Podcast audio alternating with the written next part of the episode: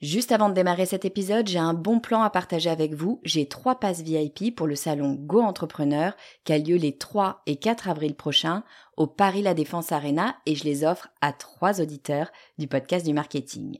Alors, c'est quoi le salon Go Entrepreneur? Eh ben, c'est juste le plus gros salon de l'entrepreneuriat en France avec 45 000 personnes, 250 conférences et des grands noms de l'entrepreneuriat comme Frédéric Mazzella, Kelly Massol, Céline Lazorte, Éric Larchevêque, Justine Hutto, Catherine Barba, Maurice Sacco, Anthony Flelou, bref, il y a du beau monde et mes passes, eh ben, ils vous permettent d'accéder au club VIP il y a tous les speakers. C'est la meilleure occasion que vous aurez de les rencontrer. Pour participer, c'est simple, il suffit d'être abonné à ma newsletter. Je tirerai au sort trois personnes le 29 mars. Si vous ne recevez pas déjà mes emails, eh bien, il suffit de vous abonner sur le podcast du slash newsletter. Vous écoutez le podcast du marketing, épisode 196.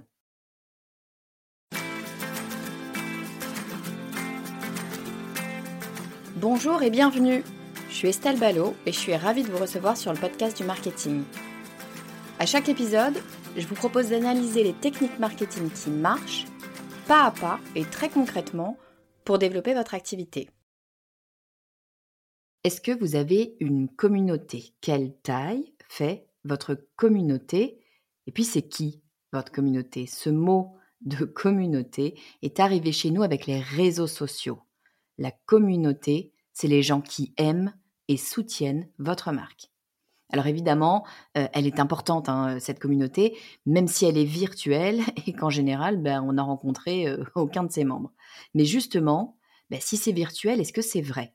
Est-ce qu'on peut compter dessus? Est-ce que ça vaut le coup euh, de construire une communauté? Et puis d'ailleurs, ben, comment est-ce qu'on fait pour construire cette communauté?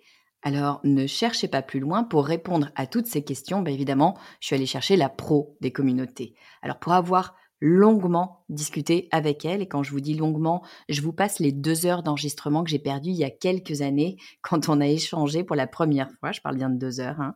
Donc, pour avoir longuement, très longuement discuté avec elle, je peux vous dire qu'elle se lève, qu'elle mange, qu'elle dort et littéralement qu'elle respire communauté ce mot est au centre de tout ce qu'elle fait. J'ai nommé Noémie Kempf. Elle vient d'ailleurs de sortir un livre sur le sujet des communautés et elle est également la créatrice du podcast The Storyline. Et je l'ai invitée aujourd'hui bah, pour qu'elle nous décortique tout ce qu'elle sait sur la communauté et comment on la construit. Je vous propose d'accueillir tout de suite Noémie Kempf. Bonjour Noémie et bienvenue sur le podcast du marketing. Salut Estelle et merci de ton accueil. Ah, je suis super heureuse euh, de t'avoir sur le podcast. Pour la petite histoire, je le dis pour euh, les auditeurs, les auditrices de ce podcast, ça fait, on peut le dire, des années euh, qu'on essaye d'enregistrer ensemble. On avait enregistré il y a, c'était combien de temps? Il y a deux ans? Deux ans, ouais. On avait enregistré ensemble une heure ou deux heures de podcast, je sais plus. Un truc de fou. Je crois que c'était mon plus long, mon plus long épisode. Ah, c'était passionnant. Ah ouais, non, c'était trop bien. Je sais plus exactement ce qu'on s'était dit en plus, mais je me souviens que c'était génial ce qu'on avait fait. Bon, bref et j'ai perdu les pistes. Voilà. Donc, euh, donc euh, voilà, le gros fail, c'est peut-être un de mes plus gros fails sur le podcast.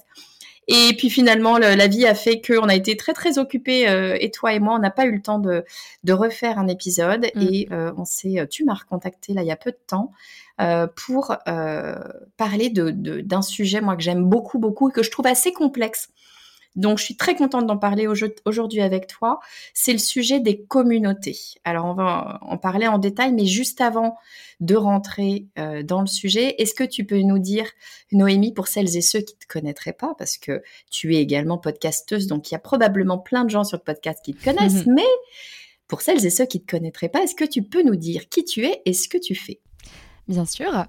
Euh, du coup, euh, je m'appelle Noémie, j'ai 33 ans et euh, aujourd'hui j'ai deux casquettes principales. la première, c'est que je suis la créatrice de The Storyline, qui est un podcast et une newsletter qui sont dédiés à l'exploration des nouvelles tendances et sociologiques, économiques, politiques, culturelles qui influencent les stratégies de marque et le futur de la consommation. et en parallèle, je suis aussi la cofondatrice de Communo, qui est la première école euh, francophone du community building. Et le community building, justement, c'est ce qui nous intéresse aujourd'hui, c'est l'art de créer et d'animer des communautés. Donc avec Communo, on va euh, vraiment euh, former des, gens, des indépendants, des marketeurs, des communicants, des entrepreneurs qui veulent mettre la communauté au cœur de leur modèle économique et au cœur bah, des préoccupations de leur développement et de leur stratégie marketing. on accompagne aussi des entreprises de manière un peu plus, un peu plus individuelle individualisés dans leurs problématiques communautaires. Et plus récemment, et euh, c'est le sujet qui nous a rassemblés aujourd'hui, euh, j'ai euh, écrit et publié un livre qui s'appelle Le pouvoir des communautés, justement, qui est sorti très très récemment et qui... Bah, et un petit peu une espèce de, de, résumé de ces, de ces dernières années que j'ai passé vraiment le nez dans euh, des centaines de, différentes euh, communautés, euh, à parler à des, des, des, centaines de personnes qui en ont fait leur métier justement de l'animation communautaire ou des sociologues, des psychologues, des entrepreneurs.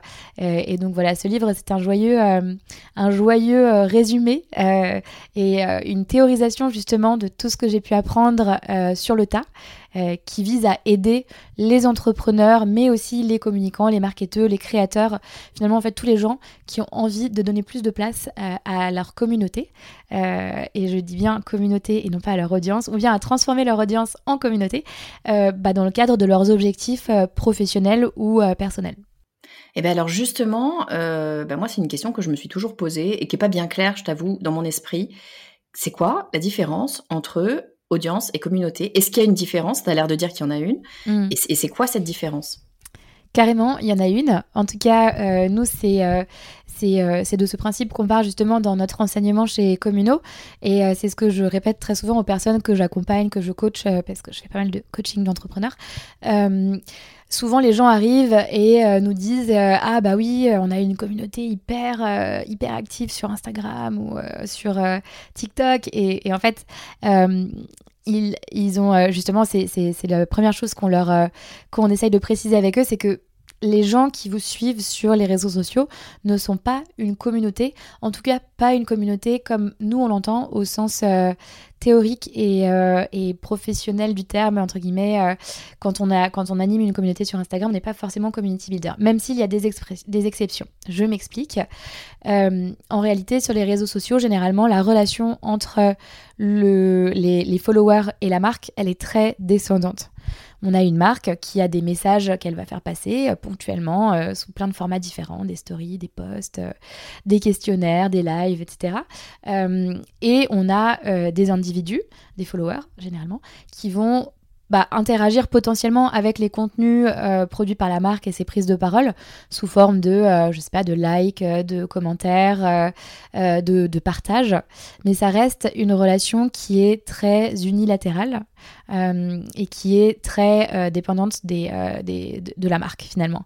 Et c'est très difficile de, récupérer de l'engagement, enfin c'est en tout cas, et on peut en reparler après si tu veux, de plus en plus difficile de récupérer de l'engagement sur les réseaux sociaux.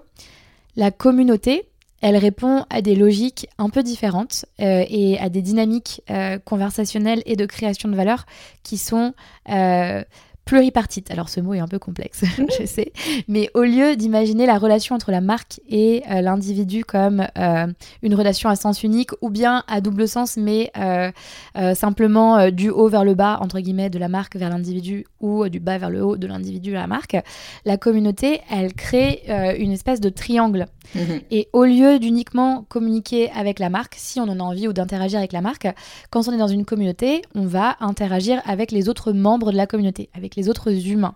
Et on va créer de la valeur avec ces gens-là. On va créer des conversations, on va partager des conseils, euh, des expériences de vie, des témoignages, etc. Et du coup, c'est c'est vraiment euh, le passage de, euh, du, top-down, entre guillemets, à cette espèce de triangle conversationnel où la marque continue de, de, prendre la parole potentiellement sous la sous l'égide du community builder. Donc elle est un peu incarné euh, sous, le, sous la forme d'un être humain, théoriquement, on ne sait pas. Il n'y a pas encore on de Plus maintenant. on ne sait plus. Mais normalement, il y a un être humain qui, qui va créer une espèce d'échelon intermédiaire entre la marque et la communauté, et qui est le community builder, qui va animer les conversations, les lancer, mais qui va aussi permettre aux individus qui sont dans la communauté de prendre de plus en plus de place, de devenir eux-mêmes des ambassadeurs, de s'impliquer, de lancer des conversations, de créer euh, du contenu, etc., etc. Et donc du coup, au lieu de une simple euh, ligne de, conversation entre marques et, individus, au pluriel, on a des, conversations multiples euh, entre des groupes, des individus, euh, une personne et une autre, euh, une dizaine de personnes, la marque et un petit groupe, etc. etc. Et c'est ça qui fait vraiment la valeur de la communauté, c'est cette multiplicité des interactions et de la valeur qui est créée au sein de, ce groupe engagé.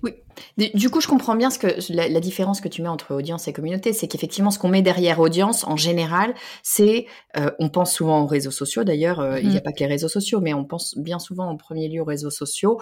C'est, on, imagine une marque ou une personne qui incarne la marque, peu importe, et puis on va aller regarder combien de followers elle a. Bon, on a 10 euh, 000 followers, mettons sur, je sais pas, Instagram. On se dit, ah ben voilà, j'ai une audience, c'est-à-dire des gens qui vont entendre notre message de 10 000 followers. Mais là, ce que tu nous dis, c'est que les 10 000 followers, ça n'est pas une communauté dès lors qu'ils ne font que, entre, que, entre guillemets, suivre la personne, voire interagir avec la personne. Ce qui fait la communauté, c'est que tout le monde interagisse avec tout le monde finalement et qu'on ait un petit monde comme ça qui euh, presque vivent tout seul Est-ce que c'est ça? Est-ce que, finalement, ça veut dire que, bien sûr, j'imagine la marque joue un rôle et, impulse un certain nombre de choses, mais est-ce que ça veut dire que euh, les discussions, l'apport de valeur, toutes ces choses-là, vivent sans nous, sans la marque? Oui, et alors ça, c'est peut-être la dernière étape. Et avant ça, euh, je vais peut-être aller un petit peu vite sur, euh, sur la notion de valeur. Justement, tu parlais des 10 000 followers sur Instagram. dans ces 10 000 followers, il n'y en a que très peu qui vont interagir avec la marque, qui vont euh, réagir aux posts, qui vont réagir aux messages, qui vont euh, répondre au call to action, parce que finalement, l'entreprise a quand même, euh, la marque a quand même des objectifs, qui soient des objectifs de notoriété ou de conversion ou de rétention, mais donc des, des, des KPIs et des objectifs business clairement assumés. Euh, l'audience, c'est quand même assez difficile de, euh, la faire, euh, de la faire aller dans le sens où on veut la faire aller et de faire cliquer, de faire acheter, parce que bah, finalement, c'est généralement l'objectif d'une entreprise de vendre ses services ou ses produits. Euh, la communauté, euh, justement, ces, dynamiques de création de valeur, elles vont dans, les deux sens, enfin, ou même dans, les six sens finalement, puisqu'il y a trois, entités euh, intégrées. Mais la marque, elle va créer de la valeur pour la communauté dans le sens où elle permet à la communauté d'exister et, donc elle, crée cet espace où les gens vont pouvoir échanger.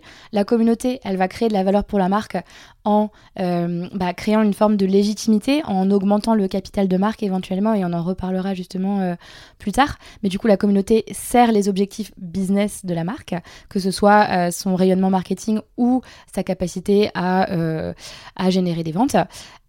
pour les individus, c'est pareil, les individus, les individus pardon, vont créer de la valeur entre eux. Euh, en s'échangeant des conseils, des tips, etc., en se soutenant. Et ensuite, ils vont eux-mêmes créer de la valeur directement pour la marque, potentiellement en euh, devenant ses clients ou euh, en, se, constituant en, tant qu'ambassadeur, en en faisant la promotion directement auprès de leur propre réseau. Et donc du coup, c'est ça que, c'est ça que, que j'entends quand je fais la distinction entre une audience ou un followership qui est très statique, qui est très passif et qui qui peut être engagé, mais, mais euh, de manière très difficile. Et on, sort généralement les, les, rames quand on veut engager ses followers sur Insta ou sur TikTok ou sur LinkedIn. Euh, quoique ça se débat.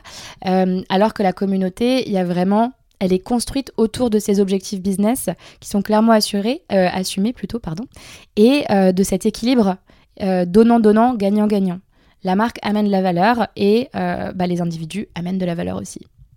Mais du coup, tu vois, ça me fait poser une question de lieu. Euh, est-ce que ça veut dire que euh, pour animer une communauté, il faut être ailleurs que sur le, fil de son Insta ou le fil de son LinkedIn?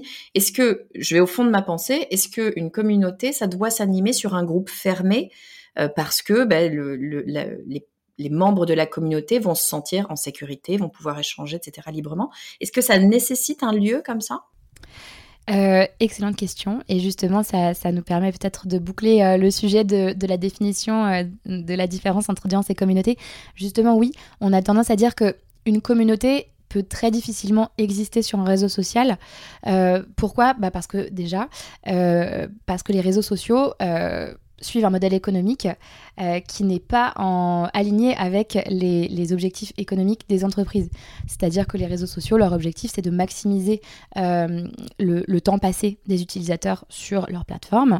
Et donc, pour ce faire, ils vont être très sélectifs, les algorithmes vont être très sélectifs dans le contenu qui est, euh, qui est proposé aux, individus. Et ça va les, potentiellement les enfermer dans des, dans des bulles de filtre. Mais la marque n'a aucun contrôle et ne peut pas savoir qui voit ces publications et quand. Donc, c'est très difficile de créer un lien euh, avec, euh, avec sa, déjà son audience, mais encore plus avec une communauté sur un réseau social, parce que en fait, finalement, les algorithmes ont des objectifs euh, qui sont différents des nôtres et qui ne sont généralement pas vraiment conciliables avec des objectifs communautaires, parce que l'algo n'a aucun intérêt à uniquement montrer les posts de telle ou telle marque à, des, à des, utilisateurs, parce qu'en général, ça ne va pas avoir pour, pour conséquence de maximiser son, son temps passé sur la plateforme. Et en parallèle de ça, en effet, bah, pour revenir à ces notions de conversation entre les individus, de création de, de discussion, de création de valeur, un réseau social, c'est quand même quelque chose qui permet des conversations unilatérales ou privées, mais très peu de débats, de discussions, d'interactions, de segmentation des conversations, etc. Et donc, pour ce faire, en effet, quand on veut passer d'une audience à une communauté, on va avoir tendance à aller sur un outil qui est différent. Pas forcément fermé, l'outil peut être ouvert, mais ça doit être un outil qui permet des conversations, des euh, créations de groupes euh, et des conversations individuelles. T'as quoi comme outil euh, C'est quoi? C'est Discord? C'est WhatsApp? C'est quoi? Par exemple, en, fait, euh, alors très souvent dans le community building, on a des réponses un peu de Normand. On dit ça dépend de la communauté. Euh, mais du coup, euh, il y a des outils, en effet, qui ont été détournés et qui sont très adaptés à l'animation communautaire. Et on a notamment Slack qui a eu de belles années ces, derniers temps, qui permet bah, de créer des, des, channels spécialisés, de créer de l'interactivité, de créer des, des rituels de la récurrence dans les conversations et euh, d'avoir des conversations individuelles aussi, euh, et qui est très adapté à un public qui est quand même appétant à, euh, à tout ce qui est outils tech. Il y a aussi bien sûr Discord depuis, depuis 2-3 ans qui, qui monte à toute vitesse, sur lequel beaucoup de communautés sont hébergées. initialement, c'était très très très très euh, empreint d'une teinte euh, gaming, Web3, euh, crypto. Mais aujourd'hui, il y a pas mal de communautés qui migrent sur Discord parce que l'outil est assez intéressant et permet de créer des conversations à la fois à l'écrit, mais aussi en vidéo ou juste en audio. tout ça en synchrone et ou en asynchrone. Et puis ensuite, il y a d'autres outils comme les groupes Facebook, par exemple, les groupes WhatsApp qui sont pas forcément très adaptés pour des grandes communautés, mais pour des petites communautés sur des temps euh, courts, par exemple. Euh, et ensuite, il y a toute une génération de nouveaux outils euh, qui arrivent, qui ont été créés et pensés pour permettre à des, des communautés de, bah, de vivre et de se développer. Comme par exemple, j'ai en tête un des leaders sur le marché, ça va être Circle. D'accord. Ok, super intéressant. Je mettrai, euh, je mettrai euh, toutes tes références sur, euh, sur les notes de l'épisode, parce que je trouve ça chouette aussi d'aller, tu vois, Circle, je connais pas, d'aller, d'aller tester ou en tout cas d'aller regarder ce que sont ces nouveaux outils pour ne serait-ce que savoir si ça peut nous plaire, pas nous plaire. Carrément. et je me permets peut-être juste de conclure là-dessus. c'est pas pour autant qu'il faut faire l'impasse sur les réseaux sociaux. Je pense qu'en fait, tu tu peux voir ta stratégie communautaire comme une stratégie à plusieurs échelons, un peu comme un funnel finalement. Étant dans l'inbound, j'imagine que les auditrices et les auditeurs connaissent.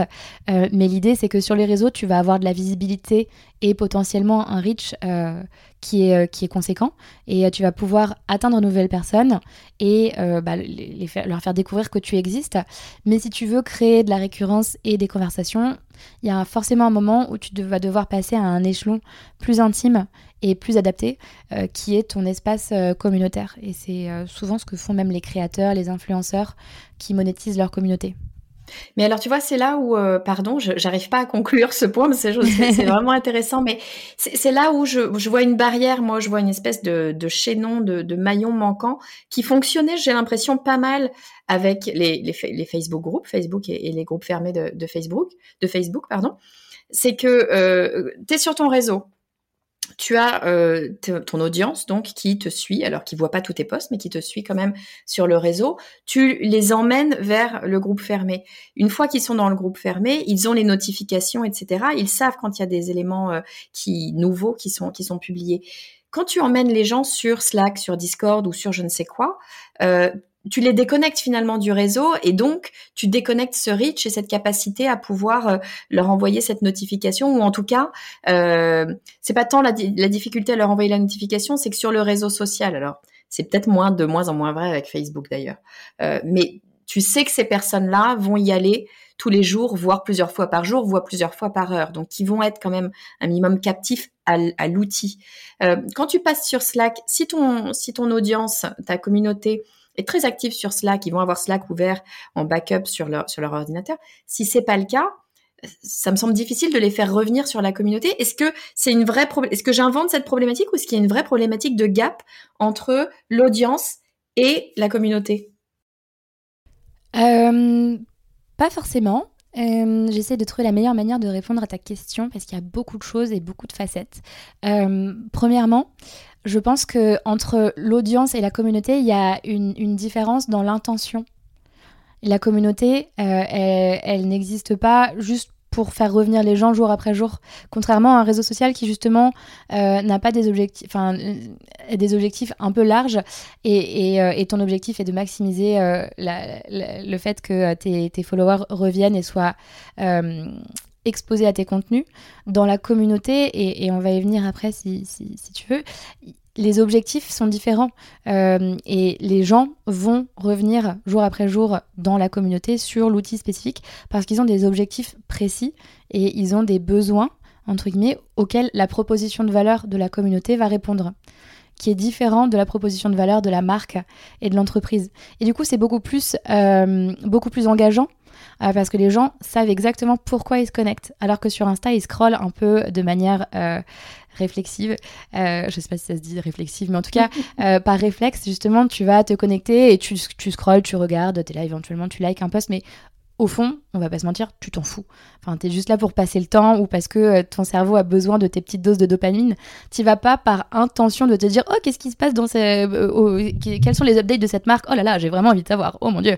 Non, personne ne se dit ça, honnêtement. C'est plus euh, un heureux hasard que les gens soient confrontés à tes contenus sur les réseaux sociaux, alors que dans la communauté, il y a une stratégie d'animation, une stratégie d'engagement, et les gens sont là parce qu'ils ont un besoin ou une envie ou un intérêt auquel la communauté répond. Ouais, donc c'est beaucoup plus fort en fait. On n'est plus du tout sur le même niveau. Ouais, ouais, tout à fait. Ok. Bah, du coup, j'allais te poser la question pourquoi c'est important, mais est-ce qu'on n'y a pas répondu alors finalement? Est-ce que c'est pas l'importance? Est-ce que c'est pas le fait que euh, tu crées un, lien euh, avec, j'allais dire ton audience, avec une part de ton audience qui finalement est beaucoup plus fort C'est ça le véritable intérêt de la communauté? Absolument, et je pense que euh, pour, euh, pour remettre ça en contexte, c'est quelque chose dont je parle beaucoup dans, mon livre. Euh, tu as un podcast sur l'inbound marketing, tu n'es pas sur le, sans le savoir. Aujourd'hui, on est dans un monde qui change énormément et dont les codes de la vente et du marketing ont beaucoup évolué sur les dernières années et évolue de plus en plus vite. Tous les ans, il y a une nouvelle tendance euh, et on nous rabâche, euh, il faut absolument mettre ça dans sa, dans roadmap marketing. Si tu ne fais pas de l'automation, du growth, euh, du sponsoring, blablabla, tu vas, tu vas dans le mur. donc il y a, beaucoup, de, beaucoup de nouveaux codes et de nouvelles pratiques, mais globalement quelque chose que, que je pense qui est très important de comprendre, c'est que on, entre dans une et c'est pas forcément très positif, mais on, on est déjà entré d'ailleurs dans une dans une sorte de crise de la confiance en tout cas moi je l'appelle comme ça, euh, les marques ont grandement abusé des pratiques un peu douteuses, un peu border sur les 10-15 dernières années. Je pense euh, notamment euh, au dropshipping, au, phoning, au harcèlement des gens, que ce soit par téléphone, par email, par SMS, aux fraudes type CPF, etc. c'est des, pratiques qui ont bien marché dans leurs premières années, mais dont tout le monde s'est emparé, qui ont été, euh, euh, qui ont été euh, vraiment passés à l'échelle et que les gens tolèrent de moins en moins. Par exemple, je, crois que, si je dis pas de bêtises, aujourd'hui, il me semble me souvenir qu'il y a quasi 30% des internautes qui utilisent un bloqueur de publicité. Et quand on va chez les plus jeunes, les 15-25 ans, ça passe à plus de 40%. Donc les gens sont de moins en moins tolérants de l'intrusion des marques, parce que finalement c'est ça, c'est perçu comme de l'intrusion quand on est une entreprise ou un créateur, un entrepreneur et qu'on fait passer un message, très souvent. C'est très souvent euh, moyennement bien accueilli. Et en plus de ça, les gens sont dans une situation de défiance, de méfiance. On le voit notamment avec euh, toutes, toutes, ces euh, levées de boucliers, surtout sur la dernière année, et ces accusations de, dont beaucoup de marques ont été victimes de greenwashing, mhm. ou en tout cas de, de malhonnêteté. Donc tout ça pour dire que aujourd'hui, on est dans un rapport euh, d'antagonisme assez fort entre marque et consommateur qui ne va pas aller en s'améliorant, je pense, tant que les entreprises ne repensent pas leur stratégie. Et justement, euh, la communauté, c'est une manière de remettre beaucoup d'humain, beaucoup d'authenticité, euh, ce qui est quand même un facteur important aujourd'hui dans la capacité qu'on va avoir de fidéliser ses consommateurs et de, finalement de leur vendre nos produits ou nos services. Et la communauté, c'est une sorte d'échelon intermédiaire entre la marque et l'individu qui recrée ce rapport de confiance, qui remet du lien humain, qui remet de l'émotion euh, jour après jour, contenu après contenu, parce que ben, on en reparlera, mais dans une communauté, euh, ça n'existe pas uniquement à travers des conversations, il y a aussi des stratégies d'animation, il faut créer euh, de la valeur, des ressources, du contenu, etc. Mais en tout cas, je pense que du coup, la communauté est importante pour ça, parce que finalement, c'est une des stratégies les plus efficaces et les plus pérennes dans un monde où on est sur des enjeux de création de liens dans la durée. Euh, on n'est plus sur de la vente one-shot, un peu crado, euh, à la dropshipping. Enfin, en tout cas, c'est ma conviction. Euh, ou en tout cas, on en est de, moins en moins là. Et, que du coup, bah, la confiance, l'authenticité, le lien humain sont de plus en plus importants. Et finalement, bah, c'est un petit peu la base de la communauté. Bon, mais ça tombe très très bien. Mais alors, du coup, je t'écoute, hein, je me dis, mais, elle a totalement raison. Enfin, je bois tes paroles, euh, Noémie, mais je fais comment? Je fais comment Moi, demain, là, je vais faire, euh, je vais monter une communauté. Je crois que tu as, un modèle, toi, dont tu parles dans, dans, ton livre. Tu peux nous en parler un petit peu? Carrément. Euh, merci de boire mes paroles.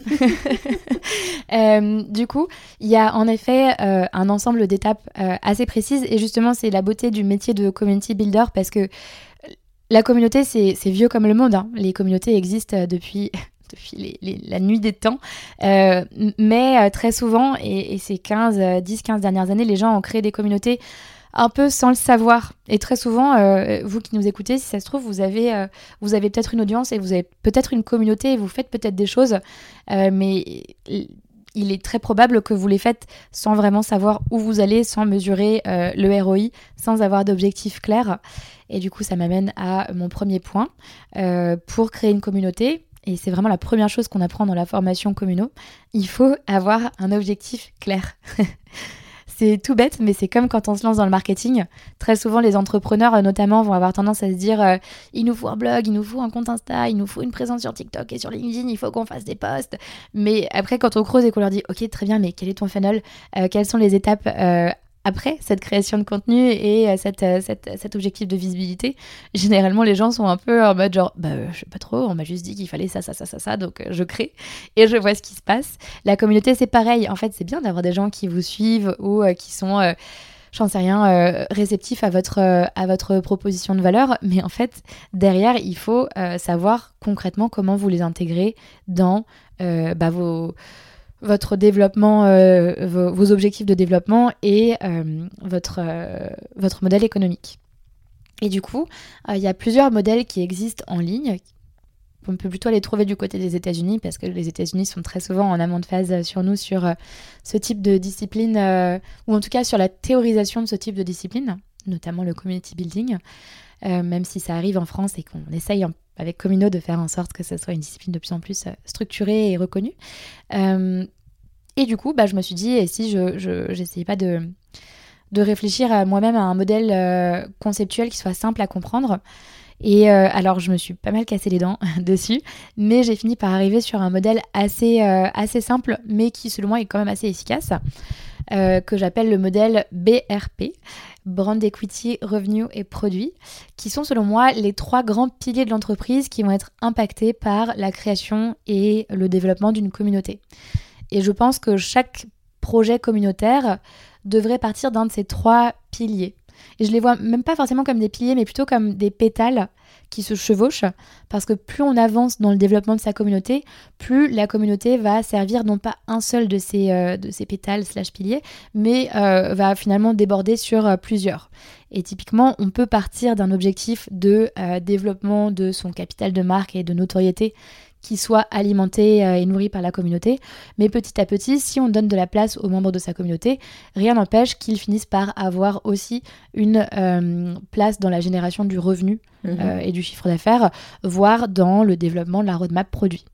Donc en gros, l'idée est de commencer d'entrer par une de ces trois portes qui sont simples à comprendre et simples à, je pense, agencer dans, un, dans une roadmap euh, euh, marketing ou bien dans un modèle économique. Et puis petit à petit, bah, si on voit que ça marche, si on a une communauté euh, qui s'engage, qui est motivée, rien n'empêche, et au contraire c'est encouragé, de lui donner de plus en plus de, place et de poids dans les décisions stratégiques sur les, autres piliers.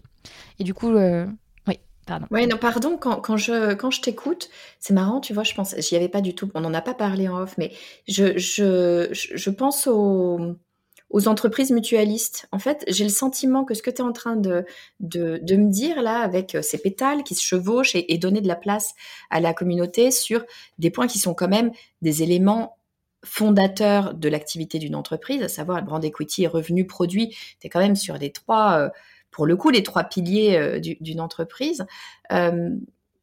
Ouais, ça me fait penser un, petit peu à ces, à ces, à ces modèles mutualistes qu'on peut avoir dans les assurances euh, parfois, par exemple, où eh bien, les personnes qui peuvent être à la fois clientes de, de, de l'entreprise, de, de, de l'assurance, puisque c'est à ça que je pense, eh bien, vont avoir leur mot à dire aussi sur euh, ce qui va se passer au sein de l'entreprise, les décisions stratégiques, peut-être les produits qui vont être proposés, des choses comme ça. Est-ce que, est-ce que ça rentre un petit peu dans ce schéma-là ou est-ce que là, je vais trop loin? Euh, non, c'est hyper intéressant et en effet d'ailleurs c'est encore un signe que euh, le marketing communautaire a de beaux jours devant lui. On voit de plus en plus de modèles économiques qui sont euh, collaboratifs et, qui redonnent à la communauté une forme d'incentive à, son engagement. je pense que c'est un peu le, le top niveau. C'est pas forcément obligatoire d'aller jusqu'à la coopérative typiquement, même si c'est des modèles super intéressants. Je pense que c'est un peu l'aboutissement de l'expression d'une stratégie euh, communautaire euh, si on a envie d'y aller et on n'est pas obligé. Typiquement, euh, tu vois, si tu veux mettre ta communauté au service de ton capital de marque, de ta brand equity, tu peux très bien le faire sans lui donner un pouvoir décisionnel dans ce capital de marque. Même si, du coup, de facto, en déléguant, tu acceptes que ton capital de marque va un peu être diff pas diffusé, mais euh, plutôt euh, distillé, dilué, exactement, merci, je cherchais le mot, dilué euh, et, va, va finalement prendre une, multitude de formes auprès de ta commu. Mais je pense, je pense qu'un exemple peut être bien. Je, je, pense notamment à, j'aime beaucoup l'exemple de Chiloé. Chiloé, je ne sais pas si tu connais. Mm-hmm. Non Non, je ne connais pas. Alors, Chiloé, c'est un des leaders en France aujourd'hui de la micro-aventure. Et il y a quelques années, il y a peut-être cinq ans, c'était euh, tout simplement une newsletter et euh, des groupes Facebook de passionnés euh, de nature, de rando, de vélo, d'activités sportives en nature qui se partageaient des conseils et des bons plans de micro-aventure justement. Et c'était cadré par euh, la marque Chiloé, du coup, qui partageait euh, des, euh, conseils, des conseils et des, et des micro-aventures toutes faites.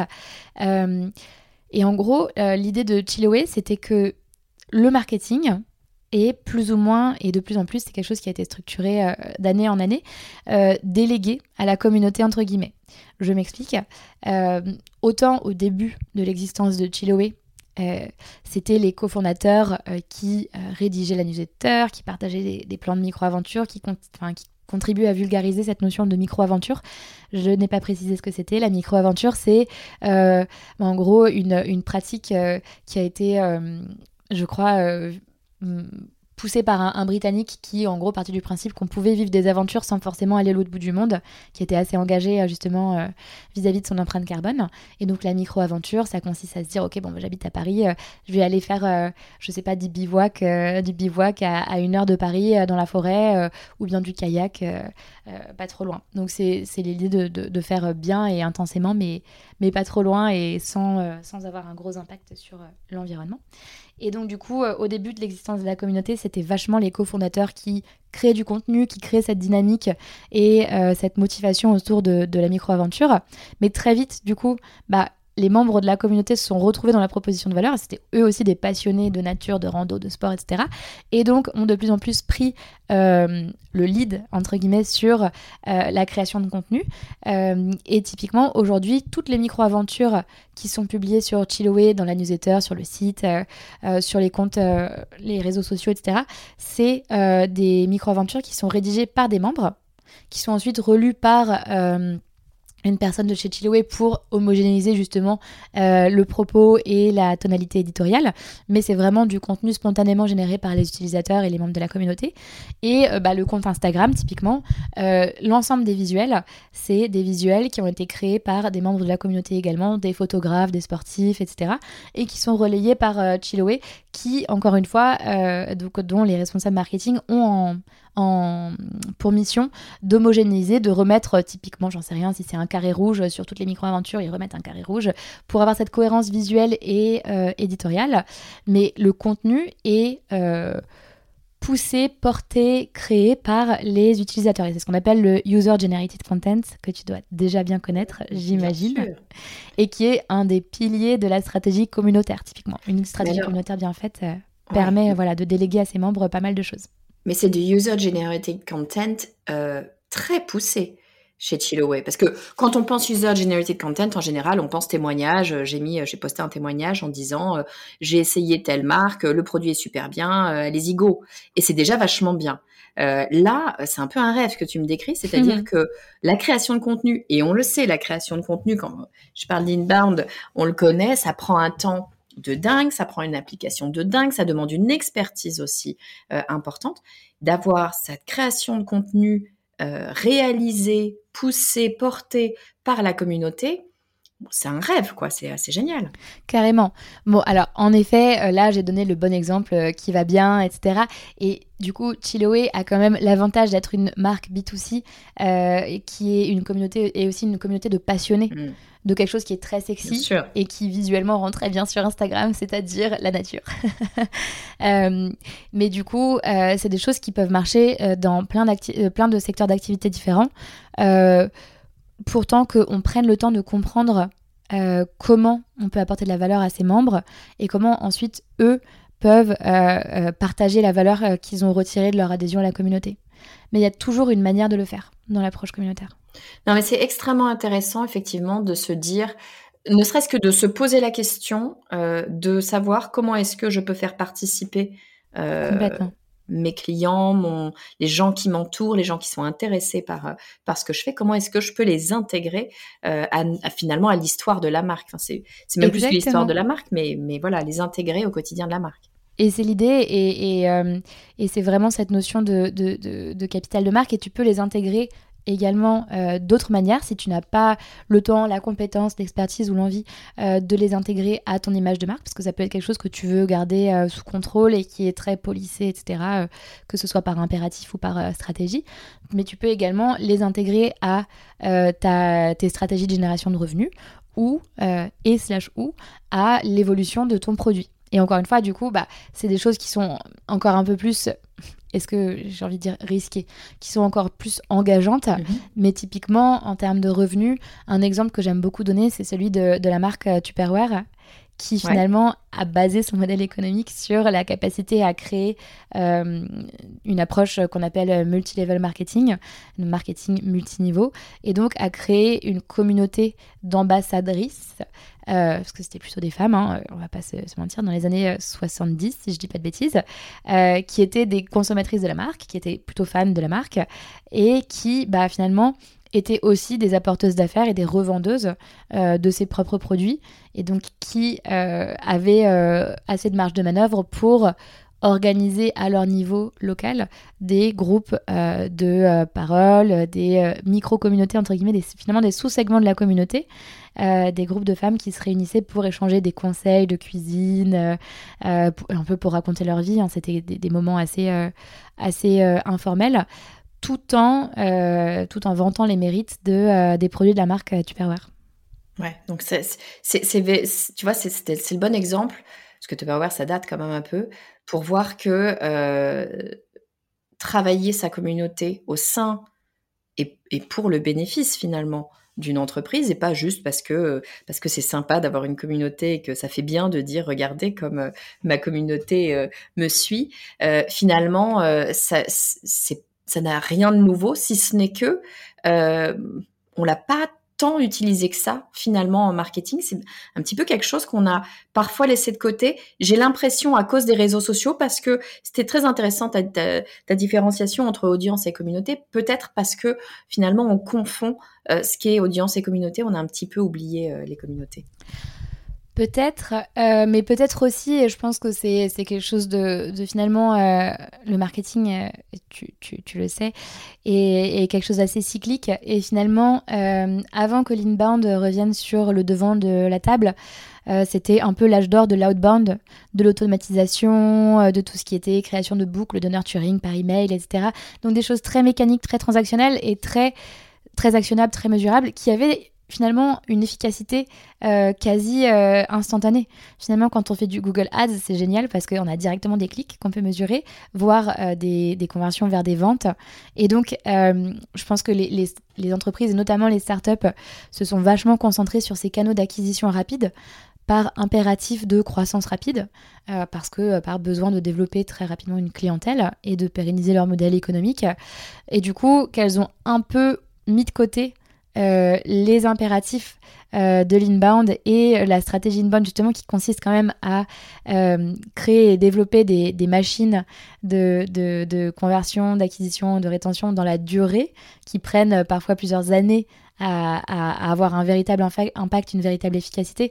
Et je pense que c'est limite aussi représentatif de notre époque. On a été très longtemps concentré sur euh, l'instantanéité et la gratification instantanée. Finalement, les réseaux sociaux, c'est un peu le parangon de, euh, cette obsession qu'on a de, de, la gratification instantanée. Quand tu ouvres ton Insta, tu as ton shot de dopamine et tout à titre individuel. Et pour les entreprises, c'est pareil. Quand tu fais du ads ou de l'outbound, tu as généralement très rapidement des résultats. Même si ces résultats finissent par euh, s'essouffler et que tes coûts d'acquisition finissent par euh, augmenter.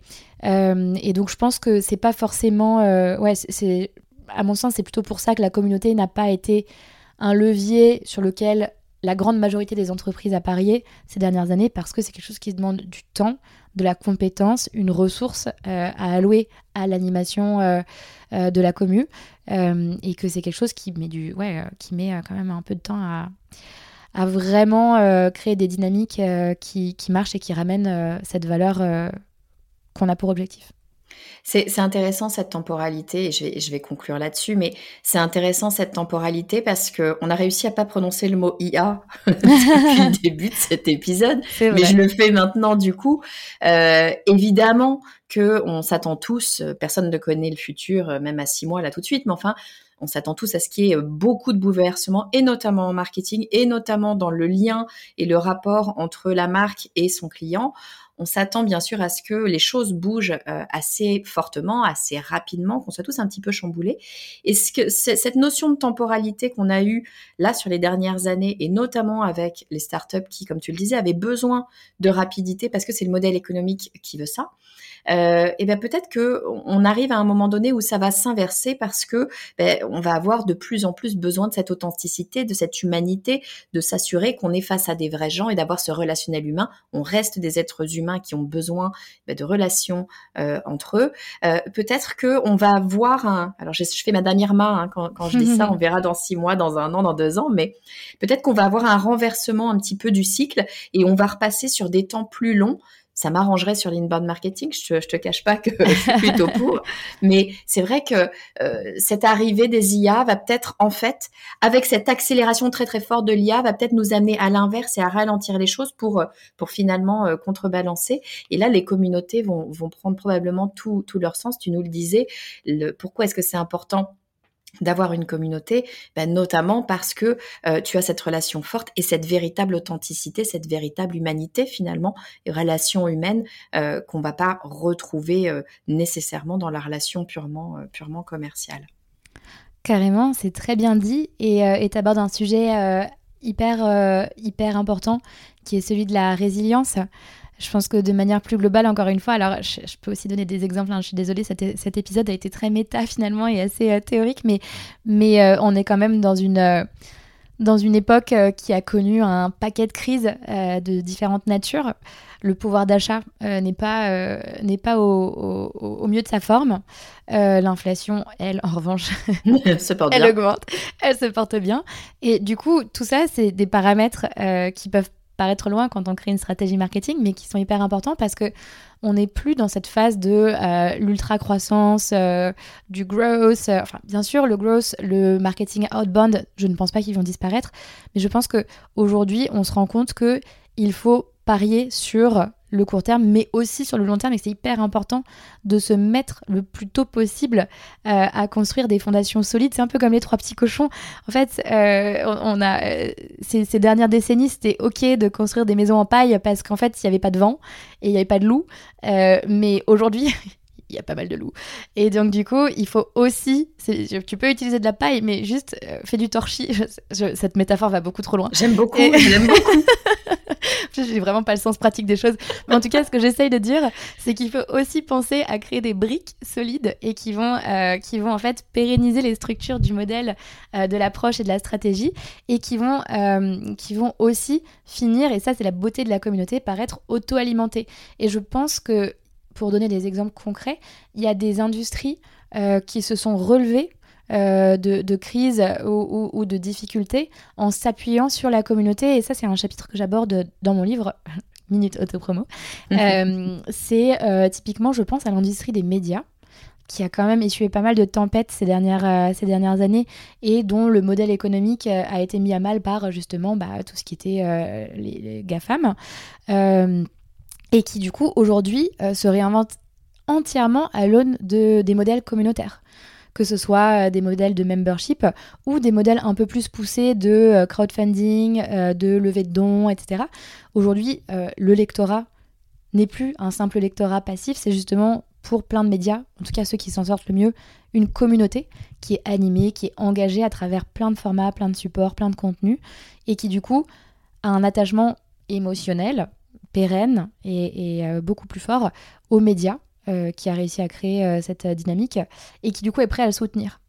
Je pense aux nouveaux médias, je pense bon, New York Times bien sûr, mais, mais aux, nouveaux médias comme Reporter, le Média Vivant, Arte, enfin il y en a plein et il y a plein d'exemples dans le livre de, de, de, types de formats comme des concerts à ciel ouvert, des quiz, des, des, séances de vote ou, ou d'appel à la communauté, aux suggestions, etc., qui permettent d'engager euh, le lectorat et de le faire glisser doucement vers, euh, vers un statut de membre d'une communauté et euh, qui est hyper intéressant et qui, je trouve, illustre bien les enjeux des années à venir, qui sont de continuer à avancer et à croître, certes, mais aujourd'hui, de toute façon, on questionne la finalité de la croissance, que ce soit par obligation ou par engagement et par conviction.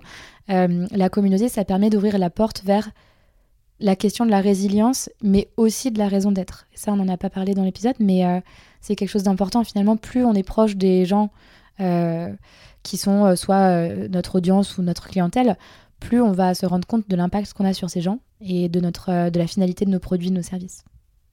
Voilà, bah écoute, ce sera l'occasion de faire un, deuxième épisode parce qu'on n'arrive pas à, s'arrêter de parler de, de, communauté. Merci infiniment, Noémie. C'était ultra passionnant euh, tout, tout, ce qu'on a tout ce que tu as pu nous apporter sur euh, sur les communautés. Je pensais pas qu'on allait aller aussi loin. C'était vraiment super intéressant. Merci beaucoup.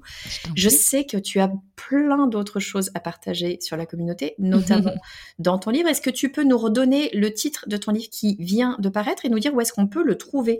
Bien sûr. Donc le livre s'appelle euh, Le pouvoir des communautés.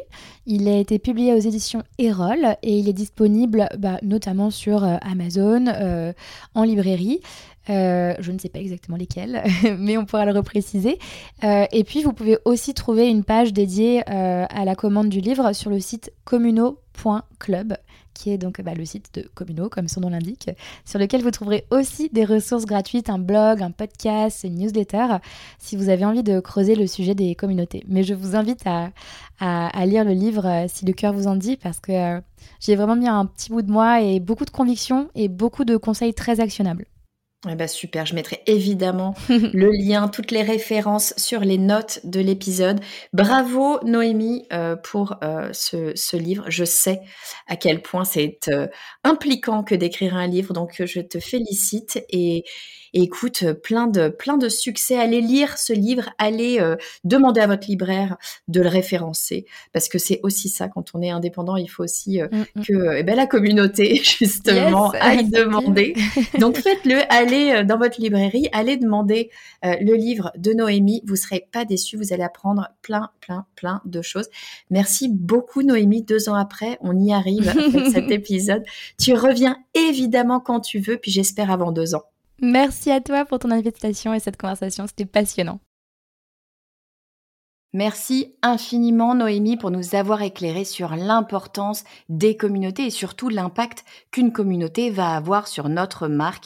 Donc il n'y a plus de questions à se poser évidemment, il va falloir construire, abreuver, nourrir notre communauté. Je rappelle à tout le monde si vous êtes intéressé par ce sujet des communautés. Je rappelle que Noémie vient de sortir un livre sur le sujet, ça s'appelle Le pouvoir des communautés. Foncez l'acheter, vous allez tout comprendre. Il y a plein de cas d'usage, plein d'exemples, plein de choses qui vont vous permettre eh bien, de construire une communauté encore plus forte pour votre marque.